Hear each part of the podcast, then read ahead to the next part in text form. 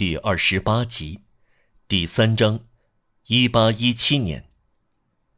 第一节，一八一七年。一八一七这一年，路易十八带着不乏倨傲的王族的坚持，称之为他统治的第二十二年。这一年，伯雷吉埃尔德索尔苏姆先生出了名，所有的假发店期望恢复扑粉和王鸟归来。都刷上了蓝色和百合花饰。这个朴实的时期，兰氏伯爵每个星期天身穿法兰西贵族院议员服装，带着红绶带，向本堂区财产管理委员会坐在圣日耳曼草场教堂的委员席位上。他有个长鼻子，侧面的威严是建立过功勋伟业的人所特有的。兰氏先生的勋业是这样的。一八一四年三月十二日，作为波尔多市长，他有点过早地把城市交给了德安古莱姆公爵，他的贵族院议员由此而来。一八一七年，流行的时尚是四至六岁的小男孩戴上摩洛哥皮的宽边鸭舌帽，护耳很像爱斯基摩人的头巾。法军穿上奥地利式的白军装，团队称作军团，不用数字。而用省名做番号。拿破仑在圣赫勒拿岛，由于英国人拒绝他穿绿泥军服，他就叫人翻改旧衣。一八一七年，佩勒格里尼唱歌，比格迪尼小姐跳舞，博迪埃是台柱子，奥德里还不存在，撒吉夫人接替弗里奥索。在法国还有普鲁士人。德拉洛先生是个人物，正统派砍掉普莱尼埃。卡尔波诺，托勒隆的拳头，然后是脑袋，刚刚确立。侍从长泰莱朗亲王指定的财务大臣路易神父相对而视，发出两个预言者的笑声。一七九零年七月十四日，他们两人在练兵场举行联盟的弥撒。塔莱朗像主教那样做弥撒，路易像副祭那样协助。一八一七年，在这同一个练兵场的平行侧道上，可以看到粗大的原木躺在雨中，在草丛中腐烂，漆成蓝色，带着失去镀金层的鹰和蜜蜂留下的痕迹。这些支柱在两年前支撑着皇帝在五月场的检阅台。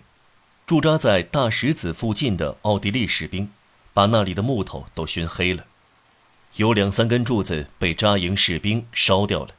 烤热了德国兵的大手。五月场令人注目的一点是，它保留到六月，并且是在练兵场中。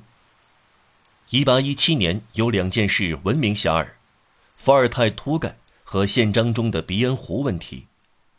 巴黎人最近的激动是关于托腾的罪行，他把兄弟的头扔到花市的池子里。人们让海军部调查那条该死的驱逐舰美杜莎号。他让小马磊耻辱，让杰克里光荣。塞弗尔上校到了埃及，成为索利曼帕夏。竖琴街的泰尔姆宫用作统殿，在克吕尼大宅的八角形塔楼的平台上，还可以看到小木板房。他给路易十六的海军天文学家梅西埃用作天文台。德多拉斯公爵夫人在她的用天蓝色缎子做成的 X 型装饰的小客厅里，向三四个朋友朗读未发表的《乌里卡》。人们刮掉卢浮宫中的 N 字母，奥斯特利兹桥废除了，改名为御园桥，这是双重的谜，把奥斯特利兹桥和植物园同时掩盖起来。路易十八一面用指甲点住赫拉斯。一面又关心成为皇帝的英雄和成为太子的木鞋匠，他有两个心头之患：拿破仑和马图林布吕诺。法国科学院提出有奖征文，学习获得的幸福。贝拉尔先生真正雄辩，可以看见在他的阴影下孕育出来未来的代理检察长德布罗埃。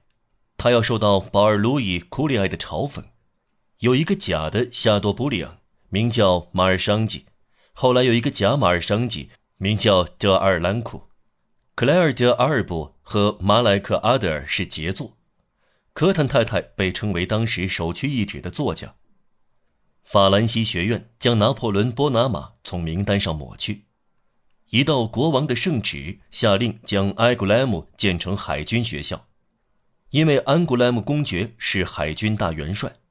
显然，安古莱姆这座城市自然具有海港的一切优点，否则君主制原则就要动摇了。内阁会议争论的问题是，是否要容忍代表马戏的装饰图案。这种图案使弗兰科尼的海报显得有趣些，把街上的顽童聚集在一起。阿涅斯的作者帕埃尔先生是个方脸老人，面颊上有一个缺陷。他指挥主教承接的德萨塞纳侯爵夫人的私人小音乐会，所有的年轻姑娘都唱由埃德蒙·热洛作词的《圣阿维尔的隐士》。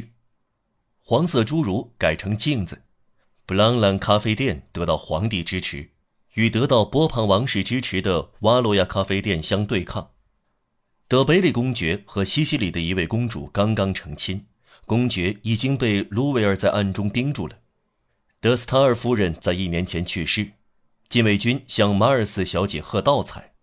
大报都是小型的，开张受到限制，但十分自由。宪政报主张立宪。米涅瓦报把夏多布里昂的最后一个字母 D 写成 T，这个 T 使资产者不好嘲弄这位伟大作家。在卖身的报纸上，卖身的新闻记者侮辱1815年的流亡者。戴维再没有才能，阿尔诺再没有才智，卡尔诺再没有诚实，索尔特打不了胜仗，拿破仑确实再没有天才。没有人不知道，通过邮政车写给一个放逐者的信很少到达他那里。警察把截获这些信作为虔诚的职责。再没有新鲜事。受驱逐的笛卡尔大发怨言，然而，戴维在一份比利时报纸上披露收不到来信是多么恼火。保王党的报纸却觉得这很有趣。当时他们嘲笑这个流亡者，一方说弑君者，另一方说投赞成票者，一方说敌人，另一方说同盟者，一方说拿破仑，另一方说波拿马，隔开双方，甚至于隔开一个深渊。一切有理智的人都同意，革命的事迹由绰号“宪章”的不朽作者路易十八永远封闭了。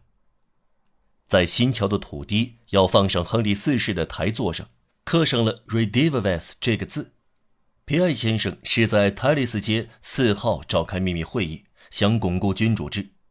右翼首领在局势严重时说：“应该给巴克写信。”卡诺埃尔、奥马霍尼。德沙普德莱纳先生在国王大兄弟的赞同下，初步描绘出后来那次水边密谋的构思。黑别针社则从他那方面密谋。德拉维尔德里同特格勒夫接洽。德卡兹先生在一定程度上思想自由，主宰局面。夏布多利昂天天站在圣多米尼克街二十七号的窗前，穿着长及脚面的裤子和拖鞋，花白的头发。戴着一顶马德拉斯布帽，眼睛盯住一面镜子，一只全套牙医工具箱在他面前打开。他剔着牙，他的牙齿长得很漂亮。他给秘书皮洛日尔先生口授按宪章构成的君主制的变动。权威的批评更喜欢拉芬而不是塔尔玛。德弗莱兹先生署名 A，霍夫曼先生署名 Z，沙尔诺迪埃写出泰雷斯奥贝尔。废除了离婚，公立中学做一般中学，中学生衣领上装饰一朵金色百合花，因提到罗马王而相互殴打。反警察机构向伯爵夫人殿下揭露，奥尔良公爵的肖像到处陈列，他穿轻骑兵总司令的军装胜过贝利公爵身穿龙骑兵总司令的军装，太不合适了。巴黎城自费重新给残老军人院的原屋顶镀金，持重的人纳闷：德特兰克拉格先生在这样那样的场合会做什么？克洛泽尔德蒙特先生在各个方面同克洛泽尔德库塞尔先生分道扬镳。德萨拉贝先生心里不满意，演员皮卡尔进入科学院，而演员莫里埃却当不了院士。前者在奥台翁剧院演出两个菲利贝尔。剧院的门楣上脱落的文字还依稀可辨。皇后剧院。有人赞成，有人反对。吉内德蒙塔尔洛，法布维埃是个乱党，巴武是革命者。佩利西埃书店在这个标题下发表伏尔泰的一个版本，法兰西科学院院士伏尔泰作品集。这会招揽顾客。天真的出版商说道：“公众舆论是沙尔·鲁阿宗先生将是本世纪的天才。有人开始羡慕他，这是荣耀的标志。有人给他写了这句诗。”即使小鹅飞翔，仍露出它的蹼掌。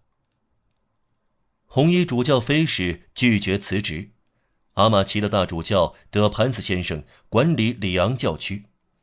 瑞士和法国之间关于达普谷的争端，是从后来成为将军的杜弗尔上尉的回忆录开始的。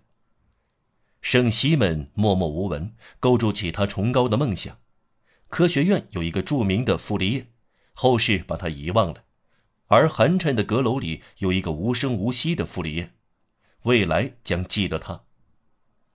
拜伦爵士开始崭露头角，米勒沃瓦的一首诗的注释用这几个字向法国宣布他的存在：有个拜伦爵士。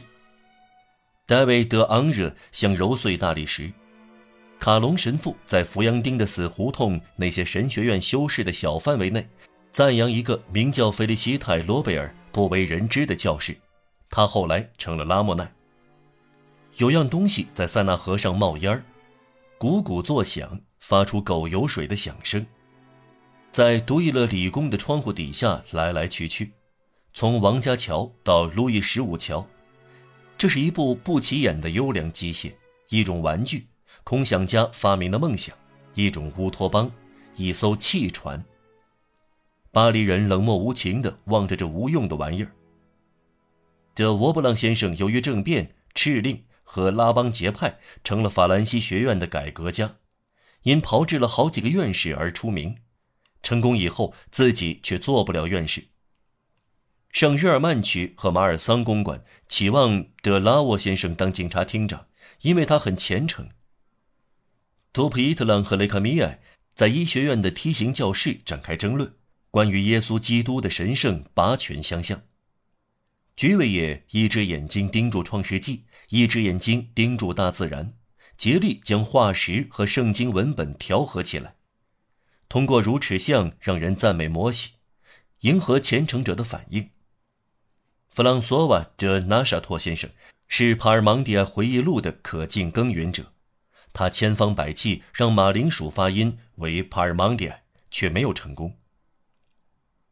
格雷戈尔神父以前是主教。国民工会议员、参议员，在保王派的比战中转成了卑劣的格雷瓜尔。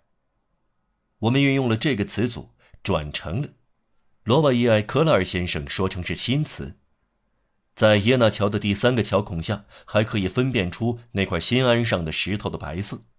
两年前，人们用这块石头堵住了布利谢挖出来放炸药炸桥的洞。法院把这个人传到法庭。他看到德尔图瓦伯爵走进圣母院，于是高声喊道：“我怀念看到波拿马和塔尔玛手挽着手进入野人舞厅的时代。”有煽动性的言论，六个月监禁；叛徒露面时，恬不知耻。在战斗前夕投敌的人，毫不隐瞒要得到报酬；在光天化日之下大摇大摆地走路，厚颜无耻地炫耀财富与地位。利尼和四壁的逃兵，他们的卑劣行径得到了报酬，丑不堪言。他们赤裸裸地展示对君主制忠诚，忘却了英国公厕内墙上写着的字：“Please adjust your dress before leaving。”这就是今日已被人遗忘的1817年杂乱地浮出表面的事。历史几乎忽略了所有这些富有特点的事，而且不会有别的做法。无限包容了他。然而，这些细节人们称之为小事是错误的。在人类身上，既没有小事，在植物界也没有小叶子，它们都是有用的。历代的面貌正是由一年年的面貌组成的。在这1817年，有四个年轻的巴黎人耍了一场恶作剧。